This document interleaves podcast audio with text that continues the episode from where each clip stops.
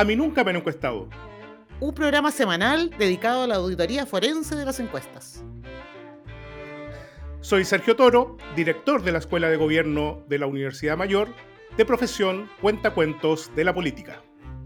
Soy Paulina Valenzuela, socia directora de Datavoz, de profesión Cuentacuentos, pero con números. Hola Paulina, ¿cómo estás?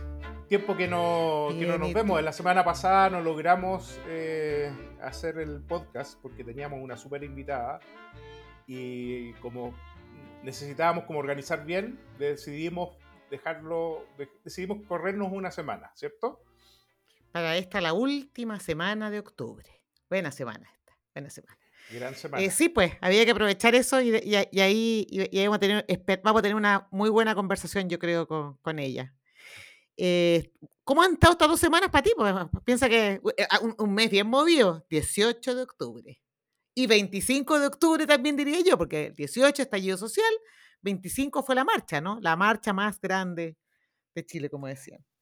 Claro, para nosotros los penquistas comenzó todo el 19 de octubre, no el 18. Incluso hay un movimiento que se llama Movimiento 19 de Octubre. ¿Sí? Eh, interesante. Sí, sí, sí. Hablando de octubre y el octubrismo, ¿ah? Eh, han, salido un montón de encuestas relacionadas con eso, ¿cierto?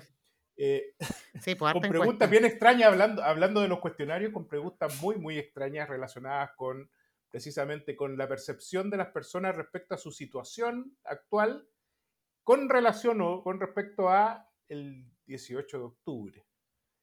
Sí, sí. a mí me em, pasa que ha, salido ha salido harta encuesta, pero buscando explicaciones, tratando de entender las percepciones que hoy día tienen las personas respecto de hace tres años atrás.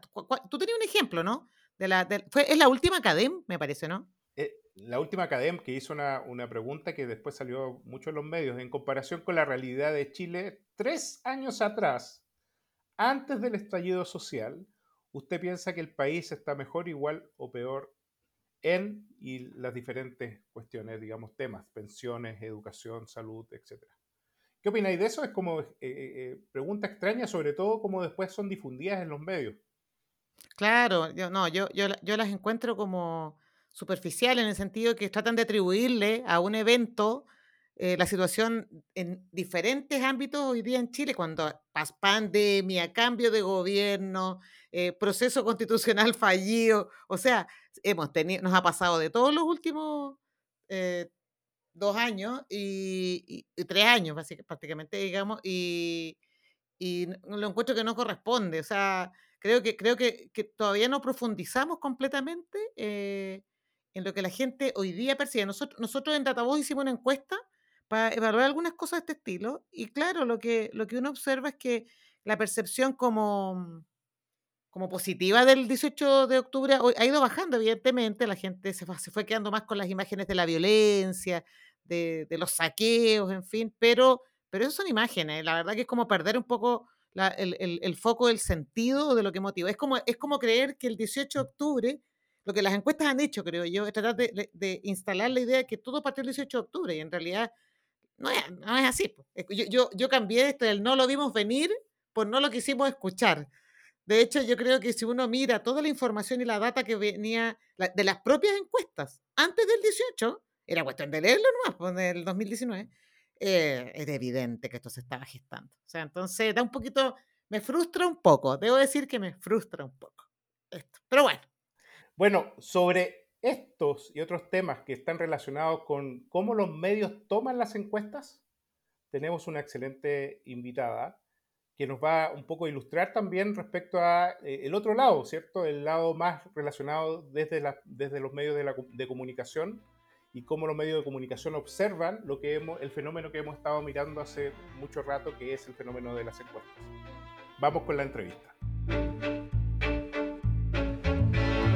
Hoy día quisimos invitar, porque bueno, la contingencia sí lo, lo amerita, digamos, respecto de la cantidad de encuestas que han estado circulando en el último tiempo, invitar a una periodista y conductora de radio, de Radio Infinita, eh, Connie Stipicic, que le agradecemos un montón que venga a conversar con nosotros, porque la verdad es que en, en, todas las conversaciones que hemos tenido en estos periodos, los medios en particular siempre saltan, y particularmente saltan siendo criticados por la forma en que ellos mismos comunican las la encuestas. Connie, muchas gracias por acompañarnos en esta conversación. Muchísimas gracias por la invitación a ustedes. Un honor estar aquí. Em, Sergio, ¿cómo partimos? Porque la verdad que te tenemos hartas preguntas. Entonces, tenemos varias como, como temas o tópicos con los que queremos eh, conversar contigo. Una primera pregunta, así como en general, es ¿qué opinión tienes tú respecto de las encuestas de opinión? Porque evidentemente en Chile se hacen muchas encuestas, pero de las encuestas de opinión pública en particular. ¿Qué opinión tienes tú de las, de, las que se realizan en Chile? Porque también hay encuestas en, asociadas a otros países, digamos. Eh, a ver, para mí las encuestas son un insumo, ¿verdad? Y como un insumo, uno tiene que ponderarlas en el fondo. Y, ponderarlas en función de su trayectoria, en función de los temas que abordan, de, la comparación que se puede hacer sobre ellas mismas, eh, del cuidado que hay que tener eh, la, de, la, comparación que uno hace entre ellas también. Entonces, yo, a ver, yo tengo en principio una buena valoración. Me parece que es un insumo súper necesario, pero al que hay que aplicarle los filtros en caso eh, permanentemente, no porque uno tenga ni un prejuicio, ni porque dude de la calidad de las encuestas ni los encuestadores. Yo creo que tenemos una calidad relativamente buena de, encuestas y de encuestadores. Eh, el punto es que, claro, también se responde un poquitito a un cierto frenesí de conocer a la opinión pública, particularmente en momentos difíciles, ¿ah? Aquí hemos pasado, llevamos varios años ya eh, de, e, en que nos hemos enfrentado a ciertas dificultades para entender qué es lo que nos está pasando y ahí surge también un poquitito una cierta necesidad de consumir encuestas y de parte de las encuestadoras también un cierto afán por tratar de eh, aportar información o, de transformarse en referente de esta discusión, justamente tratando de sondear exactamente qué es lo que puede estar pasando. Entonces, pero básicamente un insumo y como todo insumo eh, periodístico, yo lo tomo como un insumo periodístico, necesita el necesario filtro o la intermediación de los medios. Claro, eh, ¿sabes qué estaba pensando? Hoy día, perdona, es que me acordé de algo, hoy día salió la encuesta de Paz Ciudadana, sí. la, encuesta que mide percepción de temor. La mide victimización. Exacto, y es bien notable que la brecha que se da entre la percepción de temor y, la experiencia declarada, digamos, de victimización. Entonces, ahí, hay una cosa bien notable. ¿Cómo lo ves tú hay eso? Hay una cosa muy notable, muy notable. Y están las razones que da Paz Ciudadana, de hecho, para explicar ese fenómeno, son un montón. Un montón, y si uno las va mirando de a una, no, no tengo acá la encuesta a mano, pero la, puedo buscar, pero me acuerdo de algunas cosas, ¿verdad? Porque habla de eh, el entorno barrial, habla del tema sociocultural, habla del, impacto de los medios, de la confianza y la desconfianza en las instituciones, puras cosas que no te permiten decir eh, que fuiste víctima de un delito, pero eh, que, cuyas variaciones, las variaciones que muestra y los aumentos en la desconfianza, en el temor a salir a la calle, el temor por cruzar una plaza, o el hecho de que hay gente desconocida en tu barrio, gente que tú no habías visto antes, y todas esas cuestiones que son más bien percepciones no por hechos concretos, no porque te hayan asaltado cruzando la plaza, sino que porque ahora le tienes un poco más de susto a salir a la calle, se transforman también en una razón para que la gente sienta temor. Y ahí empezamos con el debate de cuánto contribuyen los medios a eso, cuánto contribuyen no solamente los medios, sino que el mundo político a eso, en un contexto de campaña, de discusión constitucional y después del estallido y todas esas cosas. Y claro, obvio que tienen que contribuir, pero yo creo que aquí hay una sumatoria de cosas eh, nadie puede decir que tiene la responsabilidad. A mí esta cosa de echarle la culpa a los medios y a la, y a la, a la, exageración de los matinales y todo eso, sí, obvio que pueden contribuir, pero contribuyen tanto como realidades que se van también forjando y que se instalan. Mm. Claro, e, eso, eso ocurre también en otros países con respecto a la, a la percepción de la corrupción y la, y la victimización de la corrupción, ¿cierto? También, también uno observa brechas, eh, brechas muy grandes en relación, en relación a eso. Eh, básicamente porque uno lo que, está, lo que está viendo, o sea, la percepción es totalmente distinta a ser víctima de, ciertas acciones. ¿Y cómo tú, Connie, tú dices que, que, bueno, ustedes recogen encuestas, ¿y cómo hacen ustedes la distinción entre encuestas bien hechas y encuestas que ustedes consideran que no están bien ponderadas? ¿Las filtran? ¿Hacen algún filtro al respecto o en realidad se transforma también en un insumo de comunicación? A ver, yo creo que, como te decía, siempre son un insumo y uno va en, el filtro. Yo te, puedo hablar desde mi, desde mi perspectiva. Eh, uno, tiene una idea, y aquí no vamos a nombrar a nadie en el fondo, pero como que uno en el tiempo se va haciendo la idea de cuáles son las encuestas que a mí por lo menos me generan más confianza, por metodología, por trayectoria, por línea de tiempo, eh, por, eh, porque también es importante, ¿verdad?, que, que, se hagan con cierta sistematicidad preguntas equivalentes en el tiempo para poder tener una base de comparación, etc. Yo me fijo en esos detalles, me fijo en, en, en esos detalles y yo creo que el carrete del tiempo, de, de, la, de, la, cantidad de años de trabajo que uno tiene en esta cuestión también, ¿ah? Eh, sin que se caiga el carnet, digamos, pero, pero también, te permite, también te permite tener un cierto registro histórico, un background de, de, de, mm, de, de mayor o menor confiabilidad o mayor o menor confianza, finalmente, en determinados resultados sin echar a picar y nombrar a nadie, digamos, porque me parece que es innecesario, pero no, yo claro. creo que todos tenemos más o menos identificado cuáles son las encuestas que parecen más confiables. Oye, y una, cosa que a, a hacer, con Sergio fuimos a una comisión que, era, de diputados, ¿no? Era eh, que estaban eh, haciendo todo este tema de la mm, de tratar de generar algún tipo de norma que permitiera re, regular las encuestas y eso incluía incluía aspectos como como conocer quienes financiaban las encuestas, conocer eh, quiénes eh, quiénes estaban detrás de la metodología, incluso quienes hacían, o sea, los encuestadores, hasta los nombres de los encuestadores. Entonces, ¿tú, ¿cómo ves el, rango, digamos? Porque efectivamente, claro, una cosa es la trayectoria, pero otra cosa es que en realidad hay, organismos internacionales como WAPOR, que es la Asociación eh, Mundial de Opinión Pública, APOR, que es la Asociación Americana de Opinión Pública, eh, ESOMAR, digamos que son organismos internacionales que agrupan a muchos países que trabajan en estos temas, también tienen como estándares de calidad, por decirlo así. ¿Tú crees que en Chile mm, sería bueno tener alguna como eh, institución que regulara? O sea, yo creo, yo creo que estándares de calidad hay que tener. No sé si eso da para que entremos a regular eh, un, un, mercado que también, ojo, creo yo, ¿eh? un poquito de lo que pasa con el mercado de los medios, Paulina.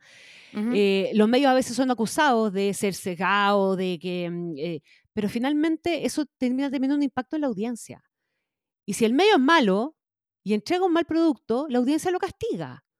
Si nosotros nos vamos dando cuenta en el tiempo que hay una encuesta que a la larga puede terminar siendo medio intencionada, si recibe un financiamiento que tiene un objetivo claro, yo no encuentro malo que haya gente que financie las encuestas, ¿ah? porque le puede interesar uh -huh. en el fondo tener opinión y tener información, etcétera, pero si esa, ese financiamiento va acompañado de un sesgo forzado de esa encuesta, esa encuesta a la larga se va a caer sola creo yo. O sea, no, no me parece que haya que, que, regular o estrangular finalmente una cuestión porque hay una teoría conspirativa detrás eh, que, que, que, lo que busca es echarle la culpa al empedrado. Yo creo que desde el mundo político cuesta muy poco echarle la culpa al empedrado o, a, o, al, o al, mensajero finalmente eh, cuando los problemas están, están allá, ¿verdad? Y ahí caen Exacto. los medios, caen las encuestadoras, caemos un poquitito en el mismo saco.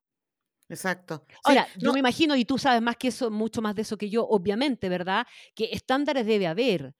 Eh, y, y, y, en función de cumplimiento con ciertos estándares internacionales sin que nadie te, te, ponga la soga al cuello, hay encuestadoras que subsisten y otras que no subsisten, otras que se terminan transformando en creíbles y otras que pierden credibilidad.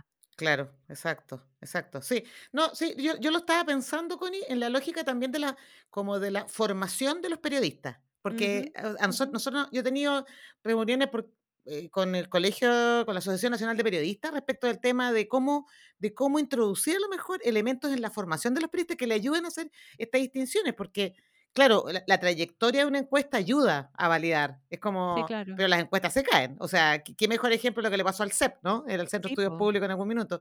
Pero que después. ¿En el año 92 fue eso? ¿Cuándo fue? Claro, claro, fue el. el la el bata de don Beltrán Urenda. sí. Inolvidable. Exacto. ¿Viste que los años sirven? sí, sí, de todas maneras.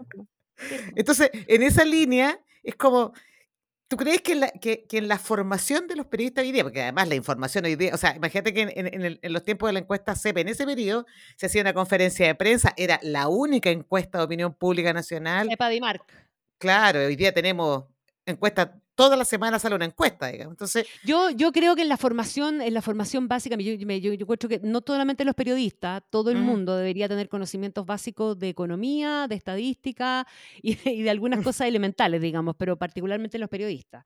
Unas buenas clases de economía y de, y de, y de, y de encuestología, no sé si es exactamente estadística, para Mm. entender de repente cuestiones que, que- que son variables que siempre están en juego. O sea, es obvio que hacer encuestas, por ejemplo, en el mundo del voto obligatorio versus las encuestas del mundo voluntario, tiene una tremenda diferencia. Exacto. ¿Verdad? Exacto. Y eso hay que entenderlo. Y para entenderlo, claro, tienes que conceptualizar eventualmente algunas cosas y saber qué pasa con, o sea, de qué manera impacta el voto voluntario, de qué manera puede impactar el voto obligatorio en la confiabilidad del resultado de una determinada encuesta. Ese tipo de cosas que parecen bastante básicas, de repente no lo son tanto. O si la encuesta es de una naturaleza o de otra, o el universo que finalmente eh, eh, eh, aborda, o cómo, o cómo ir segmentando. Bueno, eso. No, de todas maneras, no. De, de hecho, te puedo dar ejemplos mucho más, más, más complejos todavía. Hoy día, eh, entrar a, a- a edificios, por ejemplo, para encuestar, en el caso de las- es prácticamente imposible. Entonces, finalmente, las encuestas presenciales, en las que tú puedes hacer encuestas más largas, que puedes profundizar más, no tienes cómo llegar a las personas que viven en edificios. Y entonces, a- eso también introduce modificación. Yo, yo, yo te lo pregunto porque es una de mis grandes preocupaciones desde el punto de vista más académico, digo yo, es como cómo introducir elementos que están dentro de los estándares de calidad que promueven estas organizaciones internacionales, que ayuden a, una buena lectura. Es como, no sé si te acuerdas que un- hubo un problema hace unos años atrás con una pregunta que se publicó, no me acuerdo exactamente quién fue la encuestadora, pero que mezcló una pregunta de dos encuestas para mostrar para mostrar que había caído, subido la aprobación a, a una, me parece que en ese caso era la reforma previsional.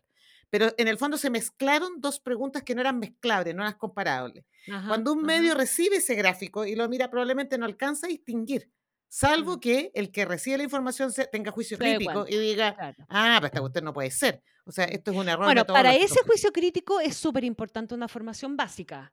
Háganse un buen seminario y inviten a buenos periodistas y, y- y- y a- y hacer un refresh ahí. A mí me parece súper importante, súper importante. Yo, además, a mí me pasa que cuando hay algo que no entiendo lo pregunto.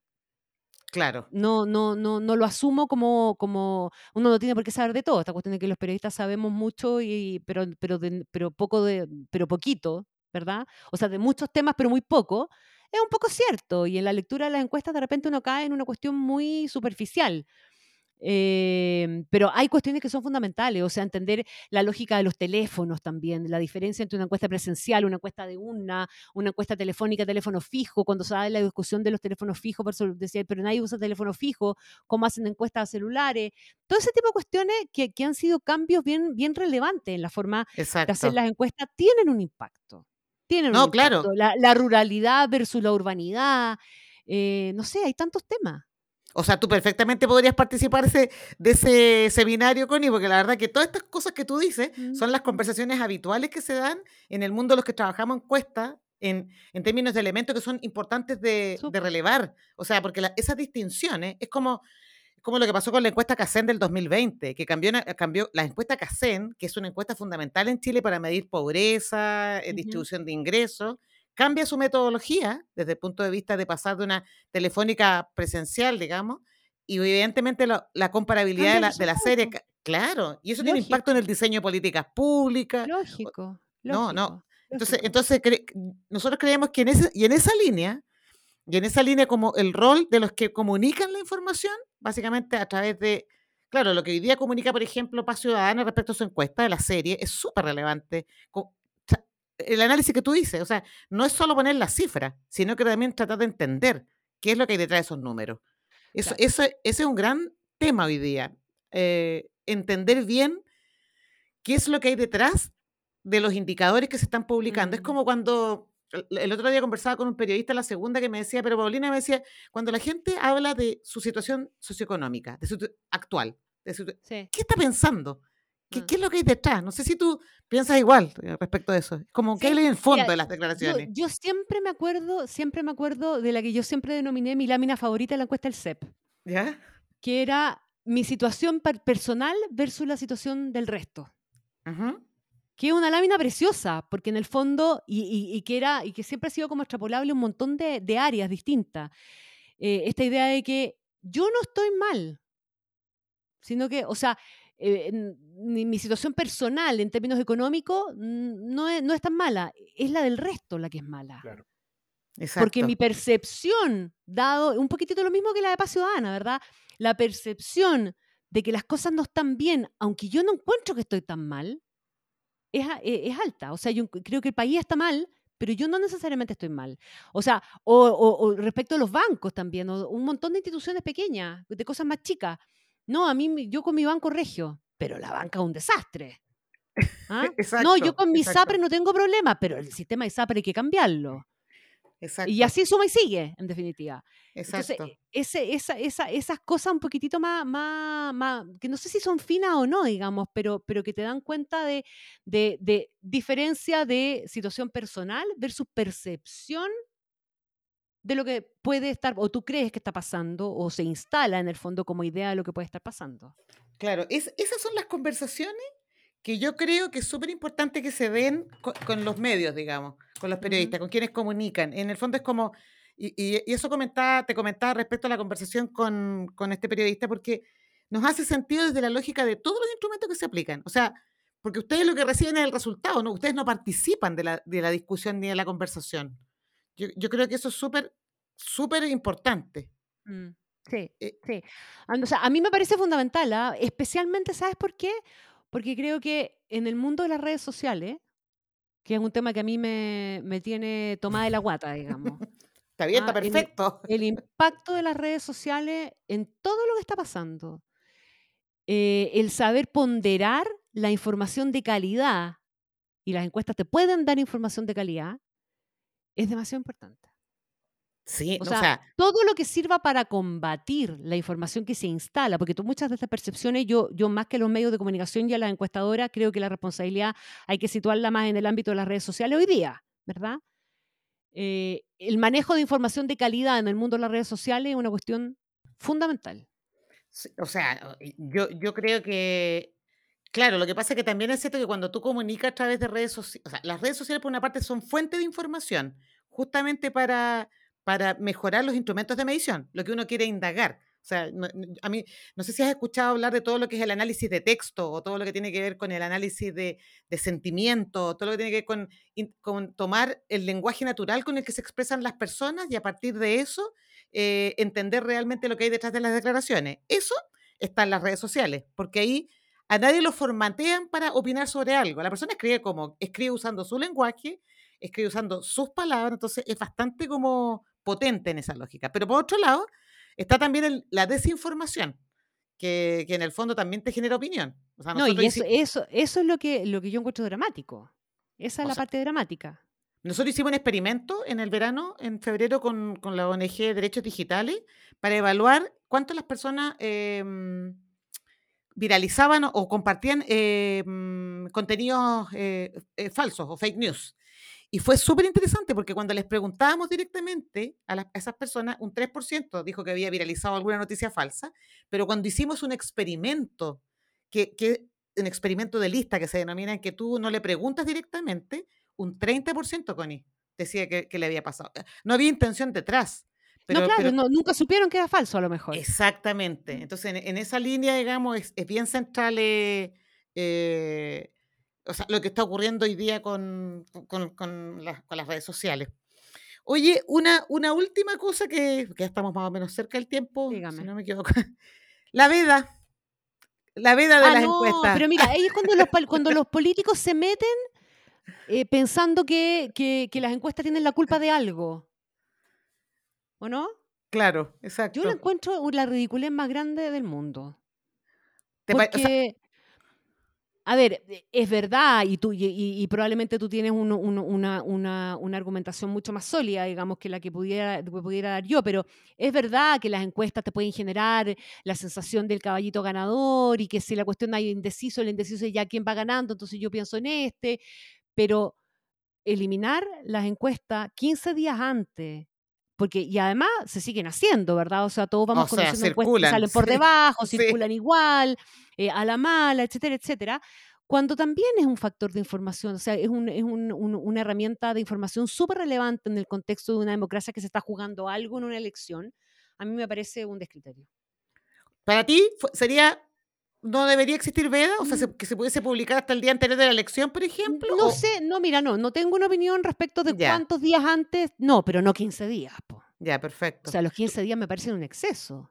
Sí, no, nosotros también, o sea, yo, yo opino igual que tú. Yo creo que hay que de- democratizar el acceso a la información de todas maneras, Sí, por porque supuesto, porque se efectivamente, transforma en, claro, o sea, lo- los medios manejamos, uno se va consiguiendo la encuesta a la mala, eh, pero la gente no tiene idea. Sí, ¿Para qué? absolutamente, absolutamente. Yo, yo, fíjate que en Brasil, en la primera vuelta, hasta el día anterior, Hasta el último día, sí, hasta, el último día, habían Sí. encuestas. O sea, bueno, a mí me están llegando ahora todas las encuestas que se están haciendo a partir de las elecciones que vienen ahora el domingo, y es impresionante. Es útil, súper útil, pero, pero también, porque también sirve para discriminar entre empresas, entre metodología. Mira, nosotros en, un- en el podcast del, que hicimos justamente después de la elección eh, en Brasil, tuvimos a un investigador brasileño que trabaja en Brasil, Ya. básicamente, y él nos contaba, nos daba unos indicadores de cómo operaban las encuestas que no tienen nada que ver cómo operan en Chile. O sea, es como muy ¿Así? distinto. Claro, ¿no? Es súper interesante porque nosotros creemos que en Chile las encuestas son como una, una, una herramienta que tiene un poder infinito sobre la población y la verdad es que yo no Mm. lo creo. O sea, yo creo que sirven. Eh, hay que mirarlas con cuidado, pero en Brasil no, pues en Brasil se hacen muchas encuestas, además que es un tremendo país, digamos, o sea, no, no en términos de tamaño de muestras es completamente distinto. Y además tienen cobertura telefónica distinta a la nuestra, o sea, tienen que usar modos distintos, pero, pero la información está permanentemente, todos los días está saliendo información y, y datos. Mm, mm. Entonces, yo Ahora, creo... un, un tema que a mí me parece bien entretenido también, eh, eh, en, en- en la encuestatitis que, que se vive de repente, eh, es el riesgo que se corre de que el mundo político abuse del estar mirando las encuestas y deje, y claro, y reaccione solo en base a las encuestas y deje de transformarse en un intermediador eh, responsable que haga lo que tiene que hacer, digamos. O sea, mira, mi, mi experiencia, me ha tocado trabajar con bastante que han pedido encuestas, digamos, ese estilo, y la verdad es que siempre llegan más bien con su propia, con su propia datos ya, o sea, con sus propios resultados antes de, hace- de hacer la encuesta. Como, que ellos creen que la encuesta les va a dar el resultado que ellos creen, y por lo tanto cuando salen los resultados y, van en contra de sus propias creencias, creen que está mala la encuesta, no les sirve, entonces como que yo, yo coincido que, que en el fondo se utiliza como una herramienta, una herramienta, o sea, a ver, no, no digo que la usen mal, digo que, que no la usan en su justa medida, digamos, ese es el No, punto. eso en una dimensión, pero en otra Exacto, dimensión, ponte tú cuando se instaló la idea de, a ver, ahora recién, el plebiscito de entrada en el debate del nuevo proceso constituyente. claro, Eso salió solo de mirar encuestas o de la idea de que la gente puede preferir o cómo le vamos a preguntar a la gente lo que opina. O sea, en este momento, y esto es una opinión absolutamente personal, yo creo que el mundo político es el que está llamado a resolver el tema. Porque la foto del momento sobre una, esa pregunta en particular, porque la vas a hacer una vez y a partir de eso vas a tomar una decisión. No, claro, claro. No, No. y además considerando que las encuestas que hoy día circulan semanalmente son encuestas que las responden básicamente personas interesadas en política, digamos. O sea, Lógico. y, y ya vimos, y ya vimos que hay una proporción significativa de la población que, fue, que, que por el voto obligatorio tuvo que ir a votar, que cambió todas las predicciones respecto a lo que se pensaba, digamos. En magnitud, quizás no en tendencia, pero sí en En magnitud. tendencia, pero sí en magnitud. Claro. Entonces, entonces yo creo que en esa lógica, digamos, eh, yo, yo creo que hay que usarlas en su justa medida, creo que tienen una utilidad Mm, importante, sí. eh, creo que los medios, coincido completamente contigo en que hay- tiene que haber un acuerdo entre medios y empresas encuestadoras para comunicar bien la información y para explicar bien la información. Pero, pero eso requiere buenas voluntades, ¿ah? Y, y- y Sí, ahí, sí. y ahí los estándares internacionales son súper útiles, la transparencia, son pocas, solo para contarte, son muy pocas las empresas e instituciones que hacen encuestas de opinión pública y que liberan la base de datos. Liberar la base de datos te abre toda la información. Sí, Está todo disponible y para que lo- la Claro. utilice cualquiera, digamos. Mm. Ahora, también ahí es súper importante que los, los- los- que los encuestadores sean buenos comunicadores. Ah, ese es el otro lado. Ese es el otro lado. Sí, porque en el fondo nadie te va a explicar mejor la encuesta que el encuestador. Claro. ¿verdad? Pero la capacidad de cruzar los datos, de poner en perspectiva, de diferenciar el resultado puntual, eh, no sé, pues, de nuevo volvamos al ejemplo de Paz Ciudadana, ¿verdad? De, de, eh, diferenciar el tema de la percepción eh, de, de temor versus la victimización, qué significa una cosa y otra, de qué manera eso puede impactar en política pública, qué debe mirar el gobierno y qué debe mirar eh, también. eh, todo eso, bien explicado por el encuestador, es un material de otra calidad. e, e, ese es un punto súper relevante. No, mm. estoy totalmente de acuerdo contigo. Fíjate que no lo había pensado eh, con, con tanta, o sea, considerar que es importante la forma en que comunicamos, pero en realidad como estamos tan centrados en los datos y en la metodología, mm. el, transmitir un mensaje claro de manera tal de que la persona... Demasiado importante, demasiado importante, Paulina, porque, porque si a mí me pone solamente la, lámina con los datos y, y, me cantas qué es lo que dice el gráfico y la cuestión, ya, ok, es el dato duro pero la, pero la explicación, la, la, la, comparación, la perspectiva bien puesta es un tremendo aporte. Yo creo que ahí, y no, hemos tenido en el, tiempo también, ¿verdad? Eh, creo yo, de, la, de las encuestadoras que, que, más suenan o que, más, que son más, más solicitadas en el fondo por los medios, yo creo que hay una cierta conciencia de que es bueno tener gente que comunique bien y es gente que se ha transformado también o que ha dado un pasito más allá incluso se ha saltado un poco al análisis también, ¿verdad? Ya no son solamente lectores de encuestas, sino que tienen un poquitito el mote de analista a estas alturas. Y eso está súper bien, es un aporte. Sí, ¿sabes por qué? Porque yo creo que de alguna manera e, esa exigencia nace de que de poder hacer justamente lo que yo te decía al principio, de poder distinguir entre encuestas. Por ejemplo, para cerrar un poco la idea, es como victimización. Hoy día en Chile, encuestas que midan victimización, claro, la Fundación Paz Ciudadana, y después está eh, la fundación, está la ENUSC, que es la Encuesta Nacional Urbana de Seguridad Ciudadana. Los indicadores de victimización que miden una y otra son distintos. Mm. Entonces, si tú publicas, si, tú, si salen las dos coincidentalmente, alguien va a decir, pero ¿por qué una me dice un dato y la otra me dice otro? Bueno, porque hay una diferencia. Entonces, ahí el que comunica la información tiene que hacer un esfuerzo de comunicarla bien. Oye, me parece que recuperamos a Sergio, que se nos, se nos había perdido el pobre en la, en el, en la estratosfera. ¿Nos, ¿Nos escucha, Sergio, cierto? Ahora sí les escucho. Te cedo la palabra porque yo he hablado mucho. Pero eres una súper buena bandejera cuando ocurren este, estas situaciones. Te apañé, amigo, te apañé. Así que te, voy, a, voy a hacer. Dale nomás.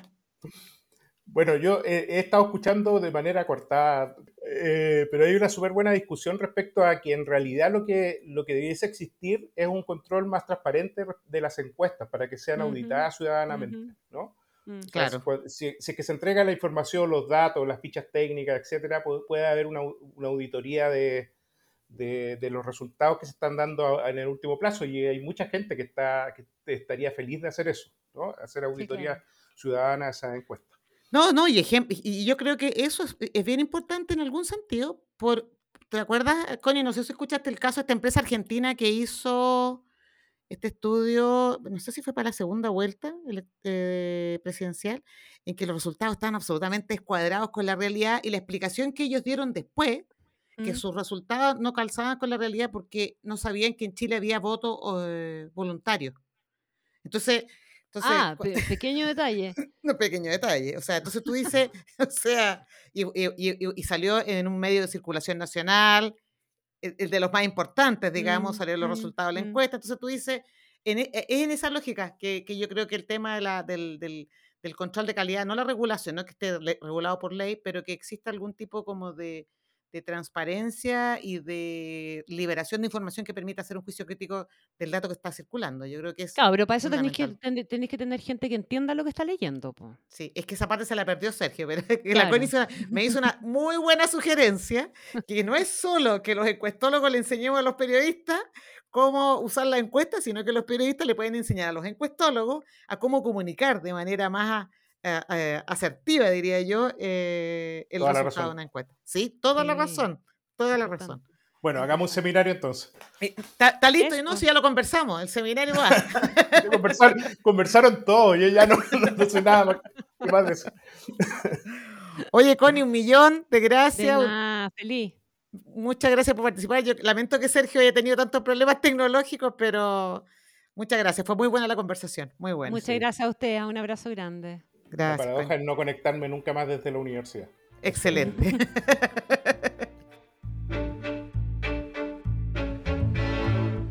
Bueno, qué buena estuvo la entrevista. Afortunadamente mi amigo Sergio alcanzó de entrar, salir de la estratosfera y entrar a la red para comunicarnos.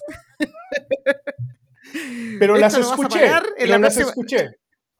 Excelente, excelente. Sí claro, sí, claro. Estuvo muy buena entrevista, muy bueno, muy bueno.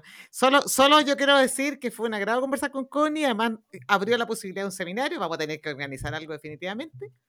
Es una buena dupla, la encuestología con el periodismo. Hay que juntarlo. ¿No te parece, Sergio?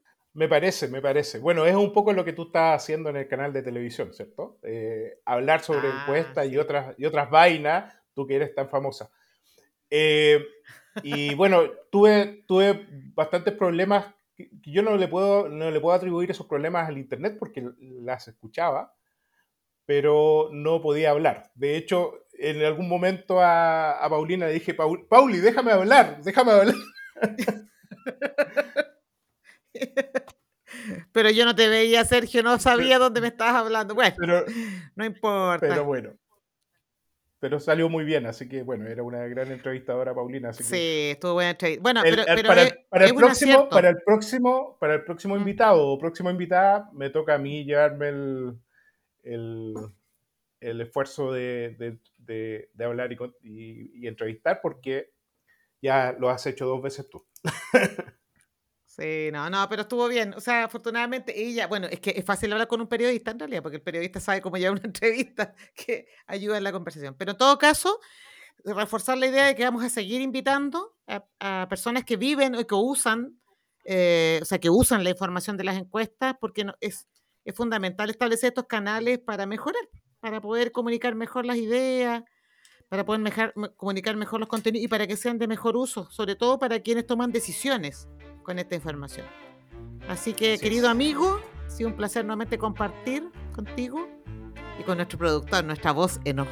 Eh, eh, y nos vemos la próxima, no sé si la próxima semana, ahí vamos a avisar a través de Twitter o otros medios si tenemos capítulo la próxima semana, dependemos de nuestra próxima estrella invitada. Un abrazo. Un abrazo.